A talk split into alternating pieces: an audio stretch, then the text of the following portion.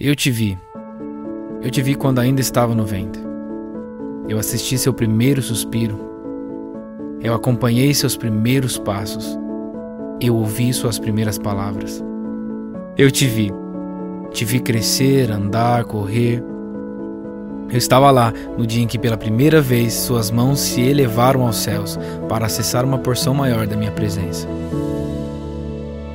E eu também vi quando elas se abaixaram para nunca mais voltar para o alto. Eu vi quando você se abaixou para pegar aquilo que estava no chão dessa terra, perdido no pó, tateando no escuro algo para te satisfazer. Contra você, porém, tenho isto: você abandonou o seu primeiro amor. Eu te vi, eu vi o vazio no seu peito, mas eu sei o que pode preenchê-lo. Os lugares secos de hoje podem ser fontes de vida amanhã. Tudo aquilo que parece perdido tem uma solução. A palavra de Deus é a fonte infinita de vida para os corações secos. Ela é o guia da nossa vida, a bússola que nos dá um norte, e por isso precisamos, dia após dia, restaurar a paixão pela palavra. Para você acompanhar a mensagem e os versículos usados, preparamos um esboço digital. Baixe agora mesmo no aplicativo Igreja da Cidade, disponível no Google Play e na Apple Store. Vamos juntos, como filhos de Deus, encontrar o caminho de volta para o primeiro amor. Estamos numa série de mensagens chamada De Volta ao Primeiro Amor. Eu sou Andrei, um dos pastores da nossa casa. É um prazer muito grande estar junto com você mais nessa manhã para recebermos algo da parte de Deus para a nossa vida. De volta ao primeiro amor. João, na ilha de Pátimos, foi levado por Deus a ter uma visão sobre as igrejas. E uma das igrejas, a igreja de Éfeso, recebeu uma repreensão da parte de Deus. E essa repreensão é de que ela havia perdido o primeiro amor. E durante esse tempo, o propósito que Deus trouxe à nossa família da fé é que não vai faltar lenha na sua adoração, porque não vai faltar fogo que venha da parte de Deus. A sua casa será aquecida pela presença de Deus na sua vida. Eu creio que para espantar bichos na floresta é necessário acender fogo, e para uma casa aquecida, cheia de adoração, o inimigo não encontra espaço para agir, o inimigo não encontra oportunidades de agir. Em Apocalipse 2,4, como acabamos de ver no vídeo, contra você, porém, tem um isto: você abandonou o seu primeiro amor. Nós já falamos nessa série sobre o tempo de restaurar o relacionamento com o Pai falamos sobre o tempo de resgatar a paixão pelas almas, o tempo de restaurar o amor pela noiva. Bom, eu queria te dizer algo. Viva como se fosse o seu último dia e ame a Deus como se fosse pela primeira vez. Você pode repetir comigo assim? Eu vou viver como se fosse o meu último dia. E eu vou amar a Deus como se fosse pela primeira vez. Então você vai ter paixão e temor. Aleluia. Tempo de restaurar a paixão pela palavra. Nós, do discipulado e o IP, fizemos um curso especialmente para você, um curso chamado Conhecendo mais a Bíblia. Esse curso é voltado para você no sentido de levá-lo a entender um pouco mais as Escrituras Sagradas. E nesse dia de hoje estamos lançando esse curso para que você possa acessar. Vai aparecer aí um QR Code, vai aparecer uma arte em algum momento, e aí você vai poder estava ah, aparecendo no início, antes de começarmos a mensagem, você vai poder acessar por meio desse curso algo para poder te ajudar nessa jornada. Salmo 119, no versículo 11, a palavra de Deus diz assim: Guardei no coração a tua palavra para não pecar contra ti um dos versículos lindos, decorei na minha infância. E esse versículo, como ele mesmo diz, é necessário que você grave no seu coração, guarde no seu coração. Porque no momento em que você for tentado, não dá tempo de ler a Bíblia, você precisa abrir o coração e a mente, e aquilo que está lá dentro do seu coração vai te proteger em dias maus. O pecado se manifesta onde a luz da palavra de Deus não iluminou o seu coração. Não existe uma possibilidade de termos uma vida cristã saudável sem uma dedicação à leitura da palavra de Deus, sem uma dedicação à palavra de Deus. Eu não acredito que Deus está dentro da página da Bíblia, mas eu acredito que a Bíblia é uma bússola para mostrar onde Deus está. Em todo momento, se você estiver dedicado na palavra de Deus, você vai reconhecer a presença de Deus na sua vida, no seu dia a dia, vai reconhecer a presença de Deus se manifestando no seu coração. Uma vez eu tive uma seguinte percepção sobre a palavra de Deus. E como a Bíblia, a Bíblia é a palavra de Deus, eu imagino que uma pessoa de olhos vendados, se ela ouvir a voz de alguém, ela é capaz de reconhecer onde essa pessoa está. Você está junto aí comigo? Se você tiver de olhos vendados e alguém falar com você, você consegue reconhecer onde essa pessoa está. O que é a Bíblia, se não a voz de Deus para pessoas que estão vendadas nesse mundo reconhecer onde Ele está? Se você quer saber onde Deus está, mesmo que você esteja com os olhos vendados, ainda não enxergue claramente, mesmo que tateando, você consegue encontrar a presença se você estiver atento à palavra de Deus. No Salmo 119, no versículo 105, diz assim: A tua palavra é lâmpada que ilumina os meus passos e luz que clareia o meu caminho. Existem evidências de que Deus existe. E eu gosto de imaginar que a verdade deixa evidências.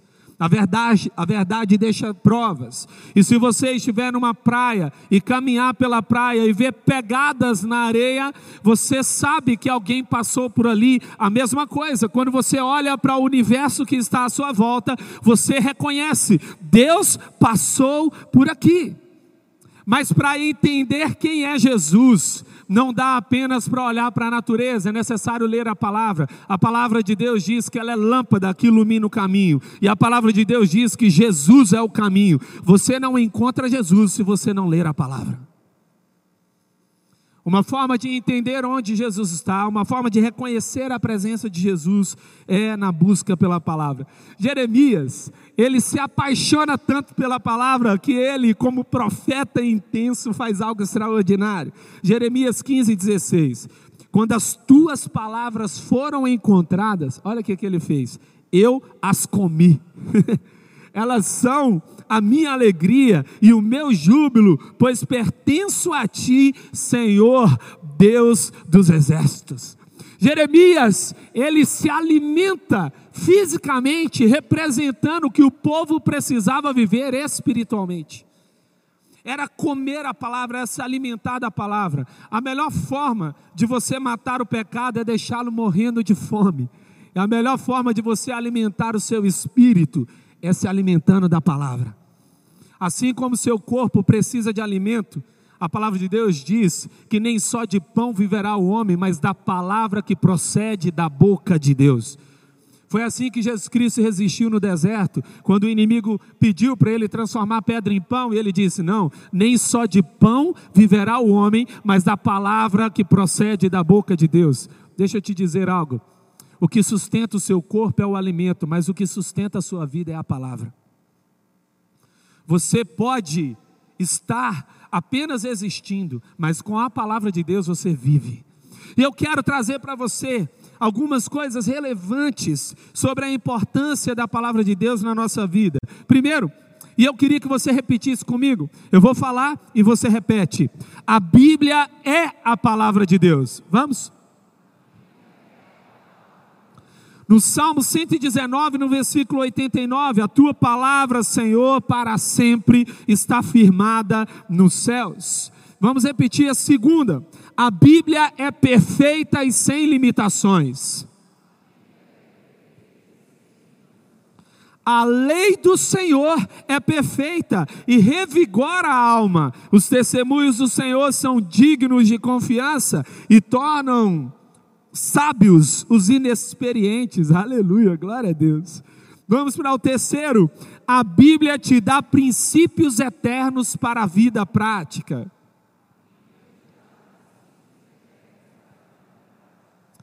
No, em Tiago 1, no versículo 25, o irmão de Jesus escreve: Mas o homem que observa atentamente a lei perfeita, que traz a liberdade e persevera na prática dessa lei, não esquecendo o que ouviu, mas praticando-a, será feliz naquilo que fizer. A felicidade nunca foi um lugar que a gente chega, é um lugar onde Deus nos coloca. A palavra Éden significa prazer. Deus pegou o homem, criou o homem e colocou o homem no lugar onde ele teria prazer e satisfação. Deus quer que você seja feliz, mas a felicidade não, você não encontra. A felicidade você busca quando você encontra o Senhor. A Bíblia supre todas as suas necessidades. Vamos? A Bíblia Ele enviou a sua palavra e os curou e os livrou da morte. Salmo 107, no versículo 20.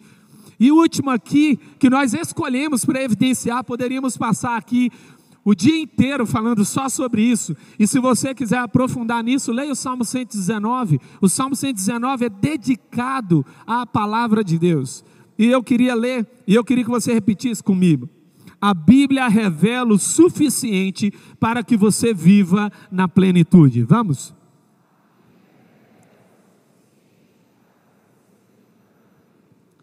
Esse versículo que eu vou ler é um versículo chave. Eu queria que você abrisse sua Bíblia. Se você está com a Bíblia de papel, abra a sua Bíblia. Se você trouxe no celular, grife aí também é possível no YouVersion. Faz, faça essa, essa parte, grife e grave o que vai ser dito aqui agora. Durante muito tempo, esse texto que Paulo escreveu para Timóteo, ele foi lido pela metade. Foi lido apenas o primeiro versículo que eu vou agora citar. Em 2 Timóteo 3, versículos 16 e 17. Pode abrir. 2 Timóteo 3, versículos 16 e 17. Liam até o versículo 16 como se fosse o foco da Bíblia. Eu quero ler esse primeiro versículo. Toda a escritura é inspirada por Deus e útil para o ensino, para repreensão, para correção e para instrução na justiça. Era até aqui que era lido esse versículo, como se o foco da Bíblia fosse o ensino, como se o foco da Bíblia fosse a repreensão, como se o alvo da Bíblia fosse correção, ou quem sabe a instrução. A Bíblia não tem como alvo isso. Esse é o meio para o qual a Bíblia deseja alcançar o fim, e o fim é o versículo 17. Esse é o objetivo da Bíblia: para que o homem de Deus seja apto e plenamente preparado para toda boa obra. O foco de Deus não é que você conheça as coisas do céu, mas que ao conhecer as coisas do céu, você seja transformado por essa revelação. Deus não veio te contar uma notícia. Ele veio transformar a sua vida. Eu gosto de imaginar o seguinte: Jesus, ele não era filho de marceneiro, ele era filho de carpinteiro, e a diferença é muito grande. O marceneiro faz móveis, carpinteiro constrói a estrutura da casa. Jesus não veio trazer para você mais um móvel para decorar a sua vida, ele veio mudar a estrutura da sua vida, a estrutura da sua história. Jesus Cristo veio revolucionar os fundamentos da sua história. Jesus Cristo é a máxima revelação da palavra, ele é chamado por João de Logos, ele estava no princípio, ele é a palavra de Deus, ele é o Verbo de Deus. Essa expressão nos deixa claro de que a proposta de Deus não é que você conheça algo sobre ele, mas é que seja transformado por esse conhecimento. Eu gosto muito do, do que as palavras carregam em si mesma. E a palavra conhecimento vem do latim cognoscere, que significa nascer para. No momento em que você conhece Deus, um novo mundo nasce para você. Uma nova história nasce para você. O conhecimento de Deus faz um novo mundo nascer. Eu coloquei ontem e fiz até um post no Twitter, eu coloquei isso. Eu coloquei o seguinte: que para todo caos Deus tem um novo Gênesis. Não sei que tipo de caos está na sua vida, mas eu creio que à medida em que ele falar, haja luz, as coisas começam a mudar. No momento em que ele começa a declarar, ele prepara a atmosfera, ambiente, pessoas, para que por meio da sua palavra o poder dele seja revelado e um novo mundo nasça para você. Existem alguns hábitos que são importantes a respeito da palavra, eu queria resgatá-los com você. O primeiro, ler a Bíblia. O que é ler a Bíblia? Ler a Bíblia é o primeiro passo. Ler a Bíblia é o primeiro passo para você entender e acessar os mistérios do céu. Um segundo hábito, orar a palavra de Deus. Essa talvez seja uma das mais extraordinárias experiências. Está o povo da intercessão aqui na minha frente. Aqui, ó. Sabe por quê? Quando você ora a palavra de Deus, você começa do coração do Pai para você. Você não começa do que você quer, você começa dele. Você começa do que nasceu do coração dele, porque a Bíblia, a palavra inspirada, vem da palavra theonestos, que significa soprado de dentro. Ela nasce de dentro de Deus e vem para fora. Uau! É como se ele pegasse algo dentro dele e falasse assim: ó, conheçam o meu coração. Quando você ora a palavra, você começa a declarar as respostas. É como se você estivesse orando a resposta. Você não está nem orando mais o que você está pedindo, você já começa orando pela resposta. Quantas vezes você já orou? Quem já teve essa experiência? Quantas vezes você orou e na oração, quando você falou algo, um versículo bíblico, a sua mente se abriu e você encontrou uma resposta imediata? Levanta a mão aí. Muitas evidências do que Deus já tem feito por meio da oração da palavra. Há um terceiro hábito, esse hábito foi esquecido se chama meditar na palavra de Deus. Ler é diferente de meditar. No Salmo 1, a palavra de Deus vai dizer e vai utilizar uma expressão hebraica hagá. Essa expressão hebraica hagá é como se você ruminasse a palavra. O que é ler a palavra? É quando você abre a Bíblia e lê. O que é meditar na palavra? É o que você leu, permanece na sua mente durante todo o dia e você não se esquece daquilo. A influência da palavra sobre a sua mente vai mudar a estação dos seus pensamentos e vai mudar a aquilo que você vê sobre a sua história. Meditação no mundo oriental significa esvaziar a mente. Meditação, na perspectiva do reino, é encher a sua mente de Deus, é encher você de Deus. Memorizar a palavra é gravar a palavra na mente e no coração, é permitir que a experiência da palavra fique gravada em você, e separar um tempo de solitude é separar um tempo para ter um encontro. Tem gente que fala assim, pastor, como é que faz para aumentar a paixão pela palavra? Fala, deixa de ler um livro e parta para ter um encontro. A Bíblia é uma agência de encontros. Ela é um convite para você encontrar o autor dela. Talvez o único livro em que você possa ler ouvindo direto do autor falando com você, falar, olha, isso aqui eu escrevi para você. Essa parte especificamente, eu sabia que você ia nascer, e eu escrevi, eu sabia que nesse momento você ia abrir a Bíblia, e eu queria que você soubesse que eu te amo. Eu queria que você soubesse que eu estou com você. Na história do povo de Israel, muitos reis passaram e lideraram o povo escolhido por Deus. E esses reis, muitos deles foram reprovados por Deus, mas alguns foram aprovados por Ele. Eu quero citar cinco, existem outros, mas eu quero citar cinco desses reis. Primeiro rei era o rei Davi, governou 40 anos Israel, e ele foi chamado do homem segundo o coração de Deus. Há um outro rei, o rei Asa, reinou 41 anos, ele aboliu a idolatria e ele renovou o pacto com Deus. O rei Josias reinou 31 anos, reparou o templo, uniu o povo e renovou o pacto com Deus. Rei Ezequias reinou 29 anos e fez o que era reto perante os olhos do Senhor. Rei Uzias reinou 50 anos e fez o que o Senhor agrada. Uma coisa linda das Escrituras: eles eram homens e a Bíblia não escondeu isso. Todos eles erraram, todos. Todos eles tiveram falhas, mas todos eles decidiram não perder o propósito. A palavra de Deus diz que a gente tem que ser perfeito. Eu confesso você, eu não me sinto assim não. Tem alguém aí que se sente e fala assim: "Nossa, quando eu olho para mim eu falo uau". Eu falo, Senhor, como tu és grande. eu não me sinto assim particularmente, mas a palavra de Deus diz que a gente tem que ser teleios. No grego, o que, que isso significa? Aí vem a parte linda. Teleio significa perfeito. Mas o que é perfeição, segundo a palavra de Deus, não é aquele que não tem falhas, é aquele que não perde propósito. Se eu cair, eu vou cair de joelhos. Tem alguém junto comigo? Se for para cair, é para cair de joelhos. Fala assim, Senhor, eu estou aqui na Sua presença. Já que eu caí, me arrependo. Me perdoa, Senhor, eu quero reiniciar. Me ajuda a olhar a minha vida de uma outra forma. No livro de 2 Crônicas, vai narrar a história de um rei, um rei criança, assume o governo de Judá com oito anos de idade. Oito anos de idade, Josias é levantado como rei, e com 16 anos de idade, 16 anos de idade, ele muda o curso do povo de Israel. Uau! Sabedoria não tem a ver com a quantidade de anos, mas tem a ver com a conexão com o Pai. Esse menino muda tudo, ele era um reformista, compromissado com Deus. Eu quero ler aqui o que, que a Bíblia diz sobre Josias, 2 Crônicas 34, versículos 1 e 2.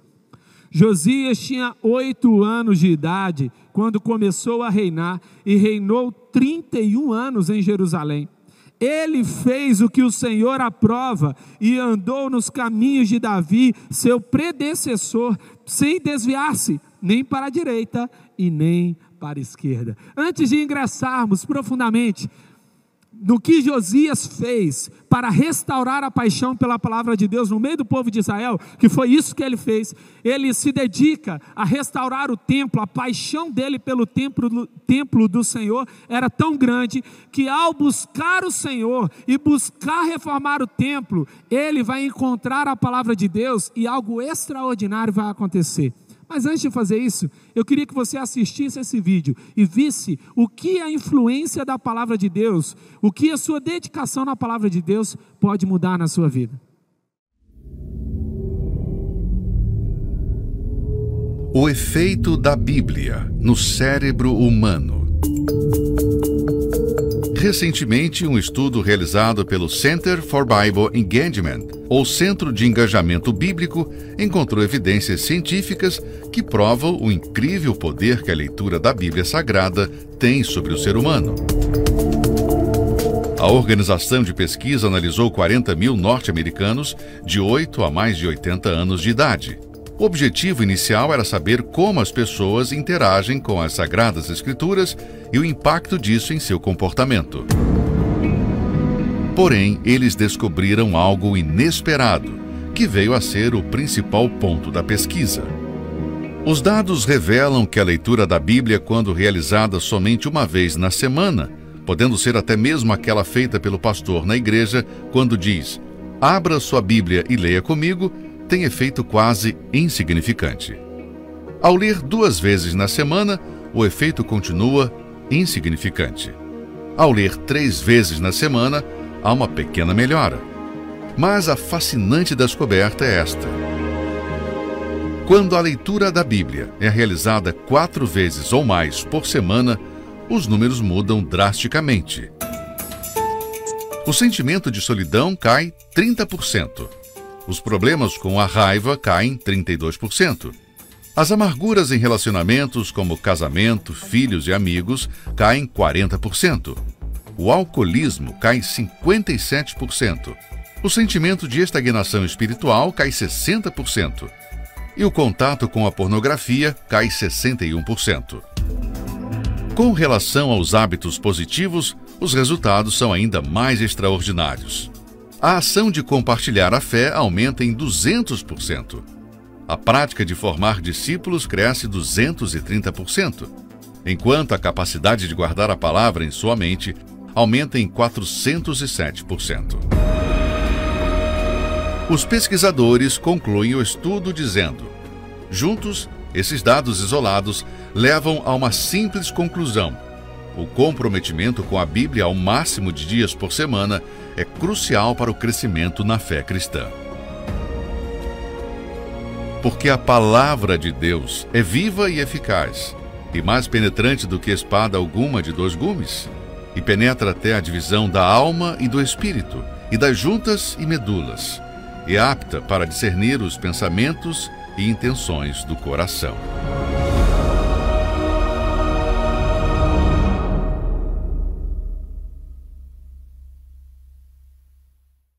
Uau, extraordinário o poder que a palavra de Deus exerce na nossa mente. E é exatamente em cima disso que as coisas vão mudar em relação ao povo de Israel.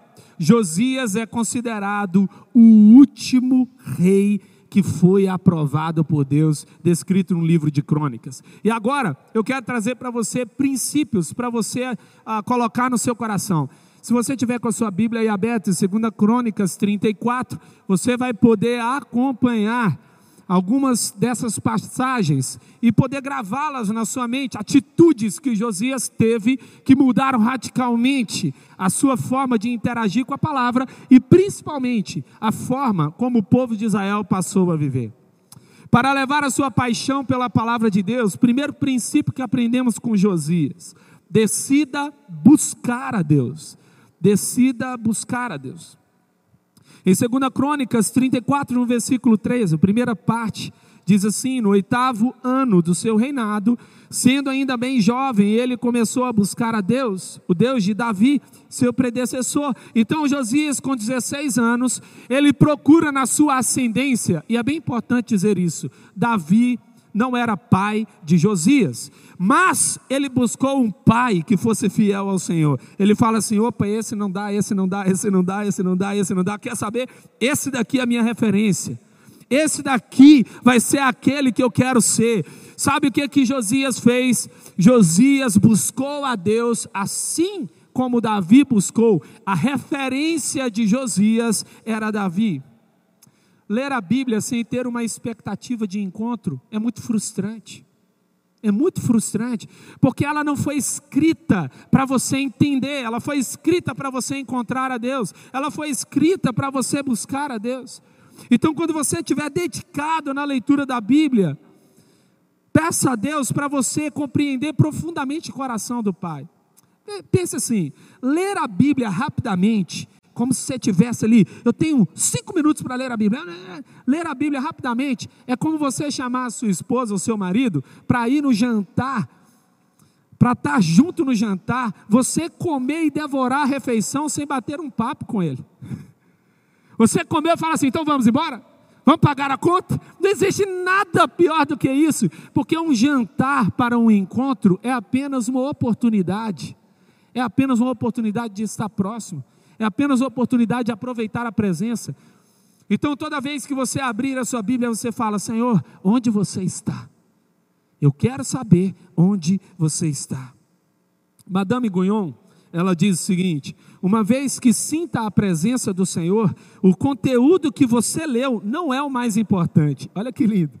O conteúdo que você leu não é mais o importante não é o mais importante. A Escritura já serviu o seu propósito, acalmou a sua mente e trouxe você para Ele.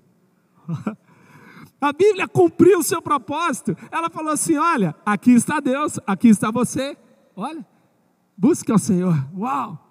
Se conecte à presença dEle para elevar a sua paixão pela palavra de Deus, segundo a atitude que Josias teve, destrua os obstáculos que te impedem de ter intimidade com Deus.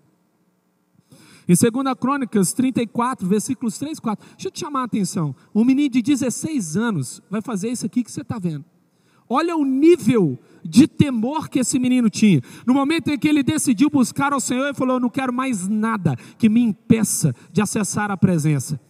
No décimo segundo ano, começou a purificar Judá e Jerusalém dos altares idólatras, dos postes sagrados, das imagens esculpidas e dos ídolos de metal. Sob as suas ordens foram derrubados os altares dos Baalins. Além disso, ele despedaçou os altares de incenso que ficavam acima deles. Aqui Josias tinha 19 anos já.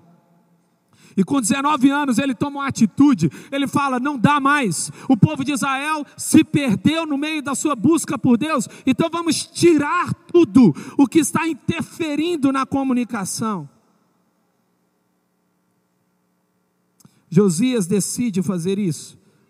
Mude, um dos grandes evangelistas, que foi para as universidades e fez os maiores chamados na universidade e nessas universidades, a Universidade de Oxford foi uma das consideradas que mais enviou missionários para o mundo, por meio de mensagens pregadas por Dwight Moody. Ele dizia o seguinte: ou este livro me afasta do pecado, ou o pecado me afasta deste livro. Vamos ler juntos essa frase de Moody? Vamos lá. Ou este livro ou o pecado me afastará deste livro. Uau! Então eu preciso decidir. É interessante que, ainda que o povo de Judá não sabia onde estavam os escritos, olha que interessante. Josias fala: Eu quero buscar o Senhor. E na hora que ele diz, Eu quero buscar o Senhor, Deus já começa a mostrar para Josias: Ei, isso aqui está atrapalhando vocês. Quebra os altares idólatras, quebre tudo. Josias estava em busca de reformar o templo e ele sai quebrando, quebra tudo. Ainda a palavra de Deus não havia sido encontrada. Mas a busca dele por fazer a vontade de Deus e a busca pela presença de Deus vai fazer algo extraordinário. A Bíblia vai ser encontrada, mas daqui a pouco eu vou dizer, não vou dar spoiler aqui para vocês, mas eu quero só te chamar a atenção. A Bíblia ela não veio para confortar os seus pensamentos, mas para confrontá-los. Ela vem confrontar uma estrutura que não é do céu. E tem hora que ler a Bíblia é ler o que eu não quero, mas é ler o que eu preciso. Tem hora que abrir a palavra, Deus vai falar: olha, isso aqui precisa ser ajustado. Eu não posso moldar a Bíblia de acordo com o que eu quero. Eu preciso ser moldado pela palavra. Para levar a sua paixão pela palavra de Deus, Outra atitude de Josias, amplie sua conexão com a igreja de Cristo. Olha só, enquanto recolhiam a prata que tinha sido levada para o templo do Senhor, o sacerdote Ilquias encontrou o livro da lei do Senhor que havia sido dada por meio de Moisés. Eu estou, tenho visto muitas pessoas que tem saído da igreja e achado que é possível viver uma vida distante da vida comunitária, uma vida com Deus, e você sabe o que, é que acaba acontecendo? Elas se afastam da Bíblia, se afastam de Deus, e daqui a pouco elas perderam o norte. É impossível é impossível você ter paixão pela palavra sem a vida comunitária. E você fala, não, pastor, mas tem muita gente que faz o que é errado e está na igreja. É a mesma coisa que um discípulo de Jesus falar, eu vou me distanciar de Jesus porque tem Judas ali. É a mesma coisa que alguém fala assim: olha, não dá para ficar perto, é assim mesmo. Aqui está todo mundo em reforma, amém? Tem alguém aqui que precisa ser profundamente curado pela presença de Deus? Levante sua mão. Aleluia. Aleluia. Todos nós precisamos. Todos nós precisamos de cura. E a igreja é como a arca de Noé. Gente, na arca de Noé tinha tudo quanto é bicho. Dá uma olhadinha de lado, você vê. Ó. Tem de tudo. Tem rinoceronte, tem girafa, tem de tudo que você puder imaginar. Tem uns cavalos, não.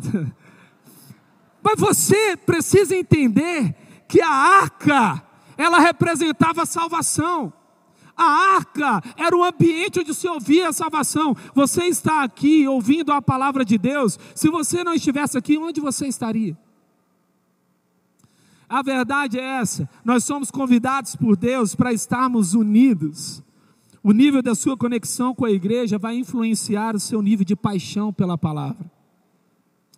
Pastor Calito, em um dos devocionais Poder e Graça, ele disse: Jesus é o modelo da família biológica e da família de fé que é a igreja. Quando a família segue Jesus e obedece ao seu evangelho, ela está segura, empoderada e em tudo prospera.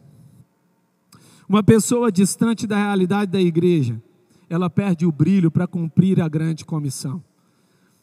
Você e eu fomos chamados para estar em comunhão. E às vezes é difícil. Gente, toda vez que eu olho para a mesa da ceia, eu me lembro da experiência que eu tive no Egito.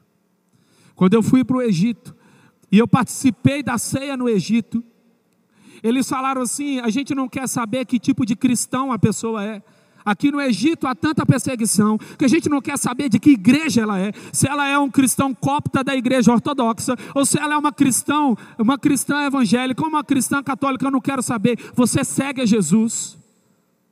Se Jesus faz parte da sua vida, se Jesus faz parte da nossa história, ele é o centro e que as outras coisas converjam para ele e que tudo venha de fato sendo alinhado para ele.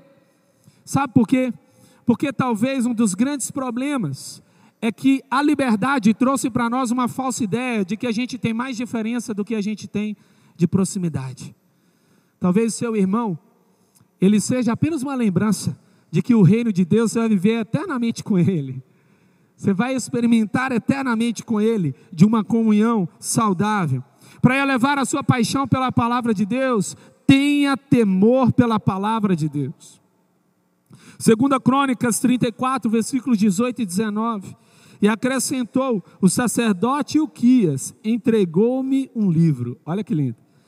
E Safã leu trechos do livro para o rei. Assim que o rei ouviu as palavras da lei, rasgou suas vestes. Josias, quando estava ouvindo as palavras da lei, ele rasga as vestes. E ele diz assim: Eu preciso. Uau! Ele entende a autoridade da palavra. Eu não sei você, mas um dos ataques maiores que tem acontecido nos últimos tempos em relação à palavra de Deus. Nunca vi tantos ataques à palavra de Deus e nascendo dentro da igreja de alguns líderes. Não dá para você gourmetizar a palavra de Deus. Não existe Bíblia gourmet que é personalizada de acordo com o que você quer. Não existe uma Bíblia self-service, onde você escolhe o que você quer comer e rejeita aquilo que você não quer, ou lemos a Bíblia inteira ou rejeitamos a Bíblia inteira. A Bíblia não dá para ser assumida em apenas algumas partes. Tem pessoas que falam, eu não entendo o Antigo Testamento, então eu não leio o Antigo Testamento. Eu prefiro ler o Novo Testamento. Eu não sei por que, que Deus fez isso. Olha, muitas coisas eu e você não sabemos, mas uma coisa nós sabemos: que a Bíblia é a palavra dele. E se eu me dedicar em buscar a ele, eu vou encontrar a palavra. E se eu quiser fazer isso, ele vai me revelar os mistérios da palavra.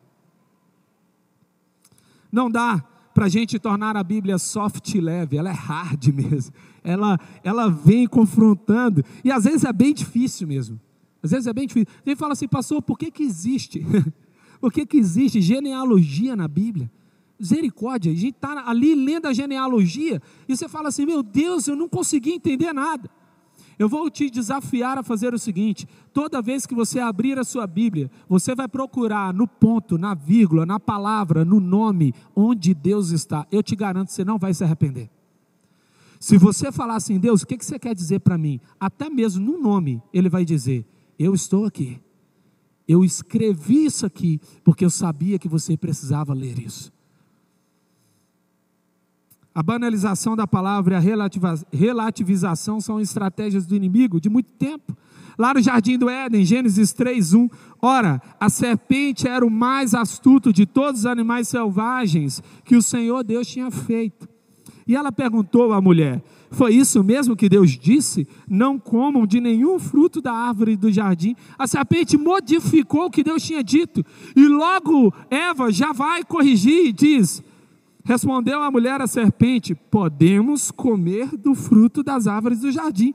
Mas Deus disse: Não comam do fruto da árvore que está no meio do jardim, nem toquem nele, do contrário, vocês morrerão. Desde o início, o ataque do inimigo é tentar fazer uma interpretação da Bíblia errada. É tentar fazer uma interpretação da palavra de Deus de forma errada.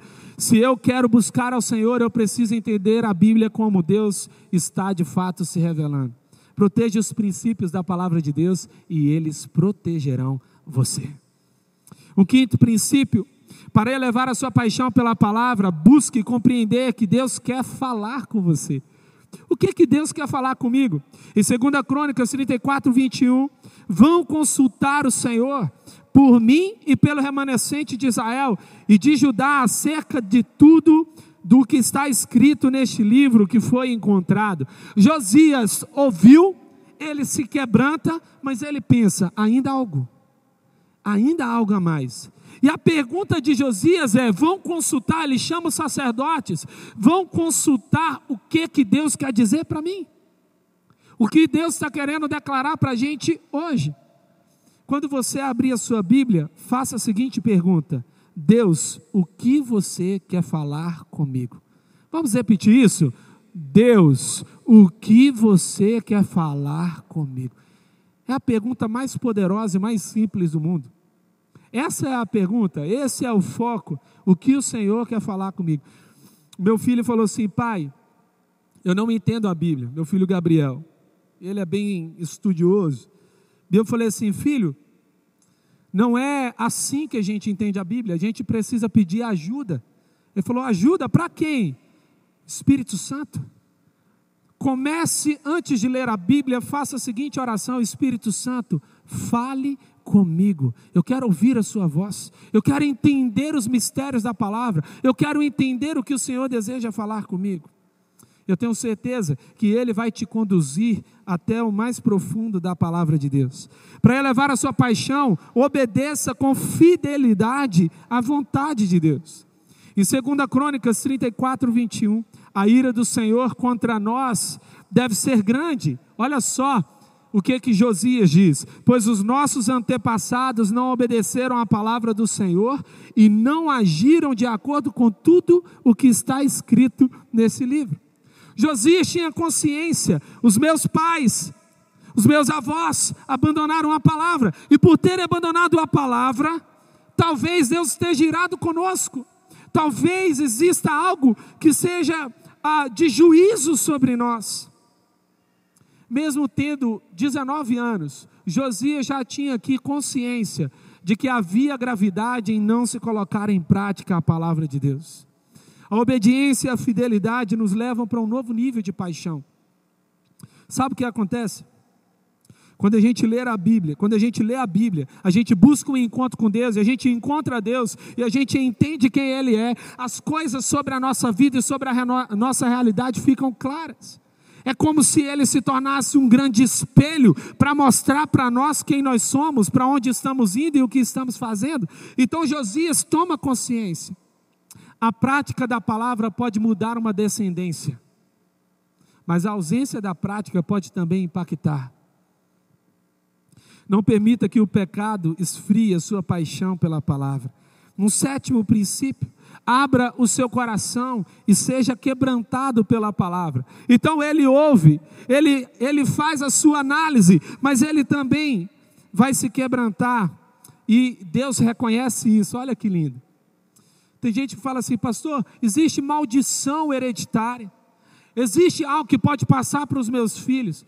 Eu volto à pergunta e falo assim: por que, que você quer saber isso? É melhor você saber o seguinte: que o pecado de uma geração pode atingir várias gerações, mas se uma pessoa se levantar, mil gerações são alcançadas. Eu creio que nessa manhã aqui, Deus está revertendo algo que veio passando de geração em geração. Ei, está sendo paralisado o ataque do inimigo contra a sua família, a sua descendência. Você se levantou para ser aquele que obedece à palavra e estanca o ataque do inimigo. Eu creio nisso. A palavra de Deus, ela nos chama a atenção a poder em quem obedece. Você não é vítima do pecado dos seus pais, você pode paralisá-los. E é isso que acontece com Josias, o quebrantamento de Josias, já que o seu coração se abriu.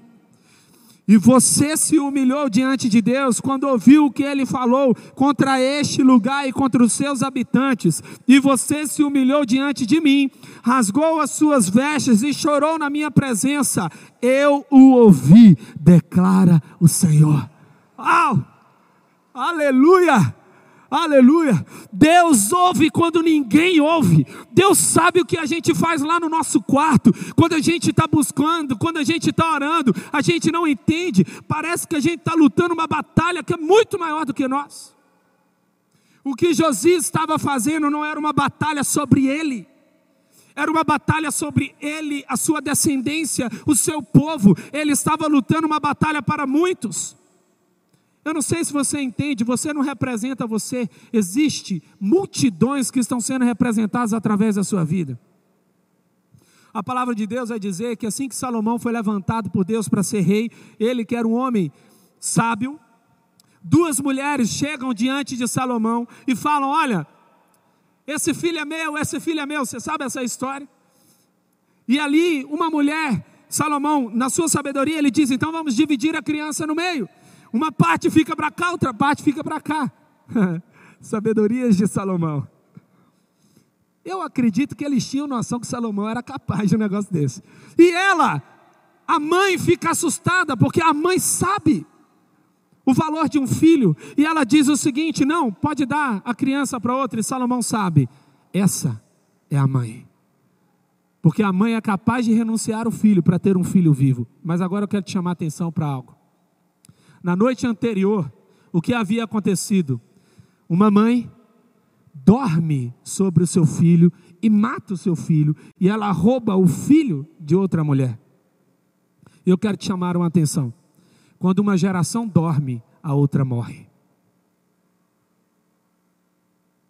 Quando uma geração apaga e não entende o seu valor, outra geração paga o preço disso. Por isso, eu preciso, eu e você precisamos ser daqueles que não dormem para acordar aqueles que não acordam. Você vai ser aquele que não dorme para acordar aquele que não acorda. Alguém aqui fica em pé em nome de Jesus. Você representa aqueles que não dormem. Você representa aqueles que não dormem. Você está levantando uma nova geração. Assim como você ficou em pé, assim como você está em pé hoje, você está levantando. Você é o atalaia. Você é aquele que vigia. Você é aquele que enquanto enquanto os filhos estão dormindo, você está intercedendo, está orando, enquanto todos desistiram, você continua crendo. Aqui tem um exército que está sendo levantado no poder da palavra do Senhor, em nome de Jesus. Pode se assentar, aleluia. É uma questão de posicionamento. E é isso que Josias vai fazer. Anuncie as verdades da palavra de Deus a todos, para fechar esse tempo juntos. Depois subiu ao templo do Senhor, acompanhado por todos os homens de Judá, todo o povo de Jerusalém, os sacerdotes e os levitas, todo o povo, dos mais simples aos mais importantes. Para todos o rei leu em voz alta todas as palavras do livro da aliança que havia sido encontrado no templo do Senhor. Ele leu todas as palavras.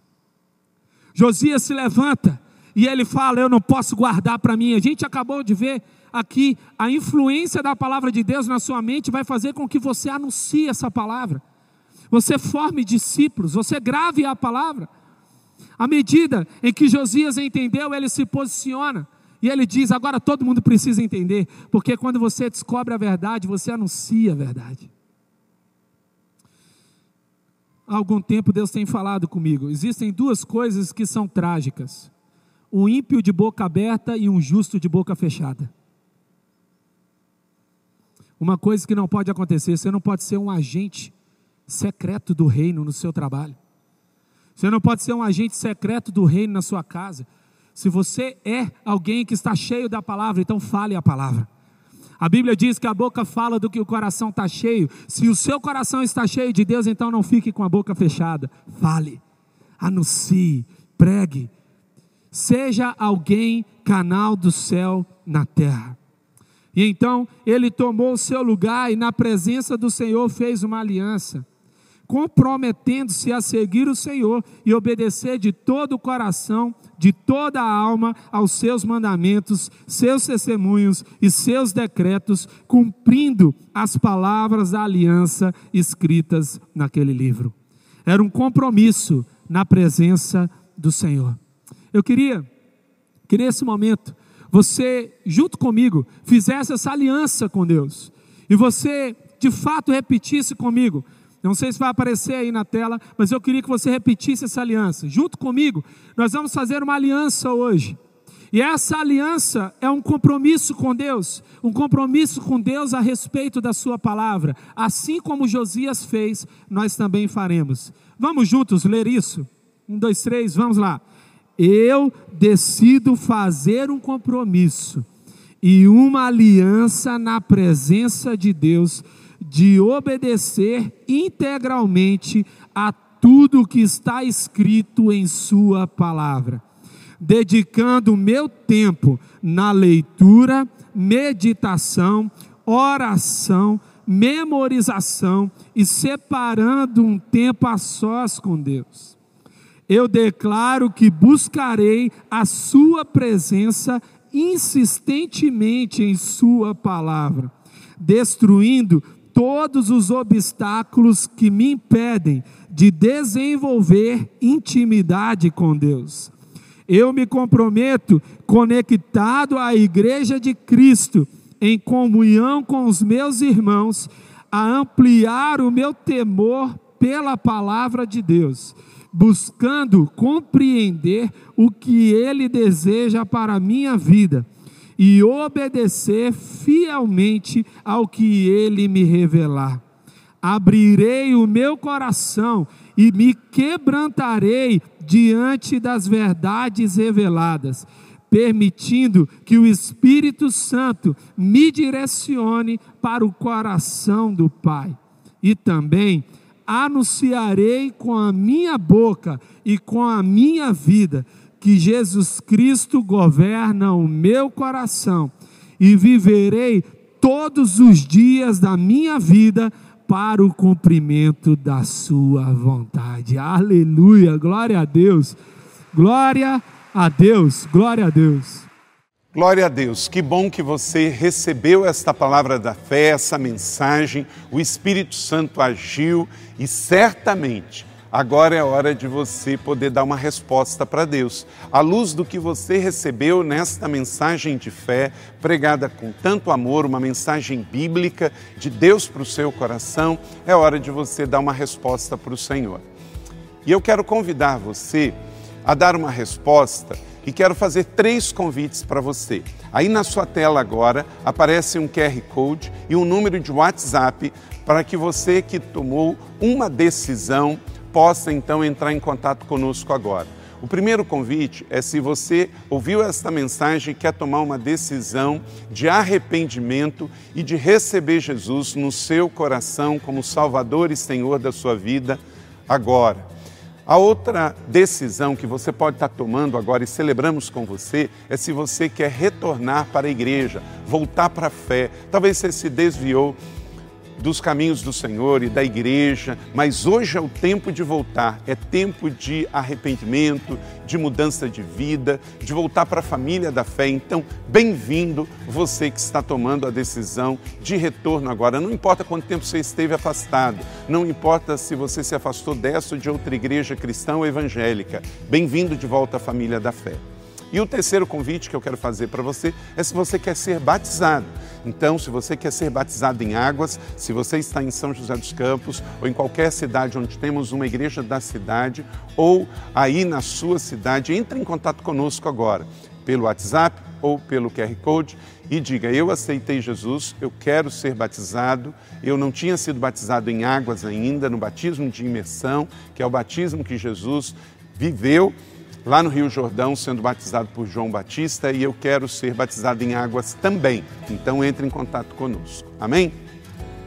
Então, bem-vindo à família da fé.